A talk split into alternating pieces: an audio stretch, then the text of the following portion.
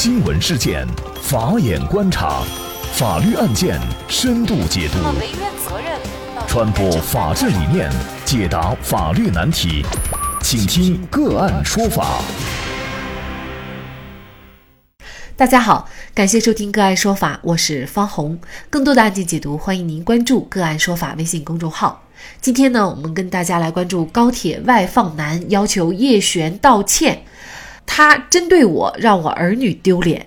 那么，据《新京报》报道，影视明星叶璇曝光了高铁外放族一事啊，持续引发争议。十月十二号，影视明星叶璇在微博上发布了一段视频。视频当中呢，一名男子在高铁上大声外放视频，那叶璇呢就出言相劝，被骂为神经病。那么，据《新京报》报道啊。十三号视频当中的男子回应是我不对，但是呢，同车有人外放声音更大，感觉叶璇呢是在针对自己，他也没有想到会上网。同时呢，他也表示叶璇侵犯了自己的肖像权，希望对方能够删除视频并公开赔礼道歉。有可能呢，他也会通过法律的手段维权到底。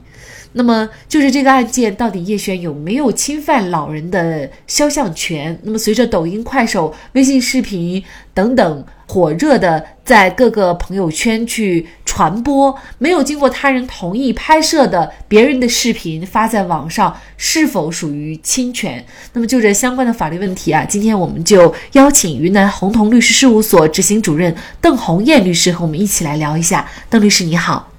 哎，您好。嗯，感谢邓律师。那么首先啊，就是叶璇他把老人外放的这样的一个视频，呃，发布到了这个网上。那么结果呢，也引起了网友的大量的关注。那么同时呢，也对老人的这个行为提出了呃大家的一些批评。呃，都认为呢，老人的行为是一种非常不文明的行为哈。叶璇的这样的行为，他是否侵犯了老人的肖像权呢？叶璇的行为，从法律规定来看，目前没有证据证明他是侵犯了老人的肖像权的。从法律明文规定的，包括，呃，我们国家出台的司法解释啊，以及最高院对于某些案件的一些批复，那么从这些规定来看，侵犯肖像权，它主要是涉及两个方面。第一个方面就是未经他人许可，以盈利为目的的使用别人的肖像。啊，第二种嗯大的方面呢，就主要是指污损或者丑化别人的肖像的行为。那么在本案当中，叶璇他是基于对他的不文明的行为进行了一个曝光。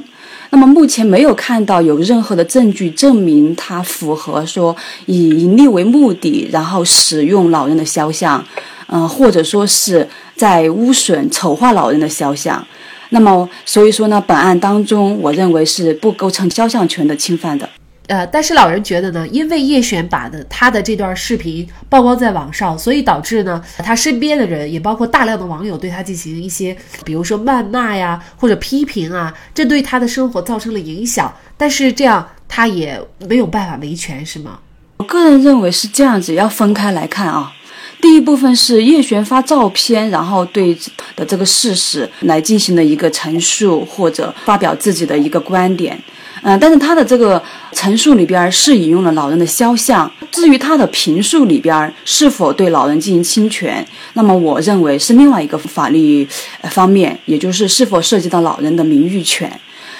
呃，但是另外一个方面，就你刚刚提到的这个事实里边的另外一个方面，就是说其他的网民啊、网友啊对老人进行一个谩骂，那么这个涉及到另外一个呃其他网友的一个侵权行为，是否构成侵权的一个问题，跟岳璇他本人，呃，我认为是没有任何关系的。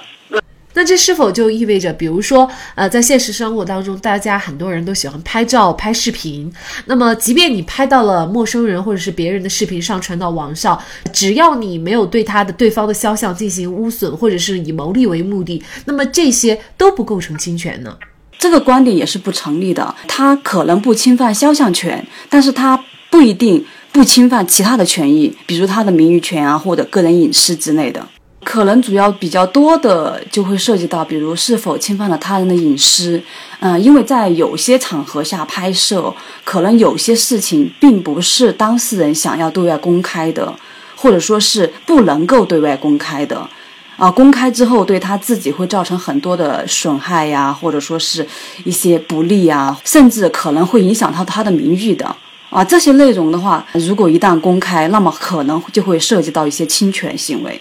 那么，其实我们大家很想知道，比如说什么情况下属于侵权？那么，如果是侵权，会承担一些什么样的责任呢？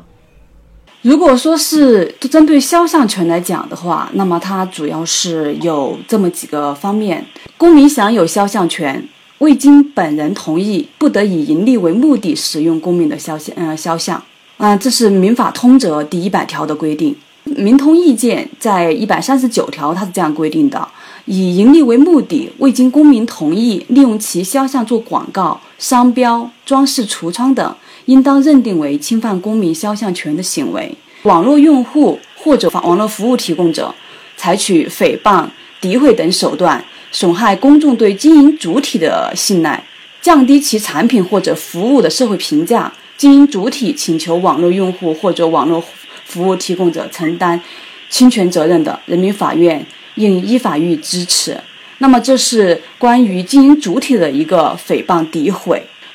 两千年的时候。最高人民法院关于周海婴诉绍兴越王珠宝金行侵犯鲁迅肖像权益案应否受理的一个答复意见里边儿，啊，他的案情呢，主要是鲁迅的儿子周海婴认为呢，这家绍兴越王珠宝金行侵犯了鲁迅的肖像权，在这个答复里边呢，他是认为。任何损污、丑化或擅自以盈利为目的使用死者肖像构成侵权的，死者的近亲属有权向人民法院提起诉讼。保护的权利人，他把它扩大了，就到死者。也就是说，我们国家的这个肖像权的保护，不仅是对活着的人，对死者也是要进行保护的。那么，所以主要是侵犯肖像权的这个法律法规这一块里边，主要它是涉及呃这三块的。一个是未经他人许可以盈利为目的，呃，使用他人肖像的；第二个方面是污损丑化他人肖像的；第三个方面，它主要涉及到呃经营主体以及对国家公文啊，还有以及对国家呃机关单位行使职能的这些行为当中，在网络上面进行侮辱、诽谤或者添加嗯不当的标题。或者删减信息、调整结构、改变顺序等方式致人误解等这些方面的一个侵犯他人肖像的这一个行为。关于侵犯他人肖像权的民事责任呢，主要规定在《民法通则》第一百条和最高人民法院关于确定民事侵权精神损害赔偿责任若干问题的解释第一条里边儿。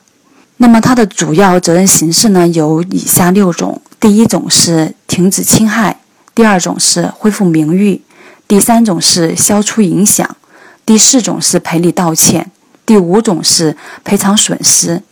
第六种是赔偿精神方面的损失。那么，所以呢，我觉得就是大家在日常的生活当中啊，尤其呢，现在每个人都是生活在网络里啊，嗯，那么你无论是拍照也好，还是转发传播相应的照片、视频，其实都应该注意，除了肖像权以外，那么当然了，还有刚才所提到的隐私权、名誉权等等，在自己呢追求娱乐的同时，千万注意。不要侵犯了他人的相关的合法权益，否则呢，可能就要承担相应的法律责任了。好，那么在这里呢，也再一次感谢云南红彤律师事务所执行主任邓红艳律师。那也欢迎大家通过关注“个案说法”的微信公众号，具体的了解我们本期案件的图文资料以及往期的精彩案例点评。另外，您在生活工作当中遇到一些法律问题，都欢迎您通过添加幺五九七四八二七四六七幺五九七四八二七四六七这部电话号码的微信号向我们进行咨询和交流。给大家提供法律问题解答的都是我们节目邀请到的嘉宾了，他们都非常的资深、专业和负责任。感谢您的收听，我们下期节目再见。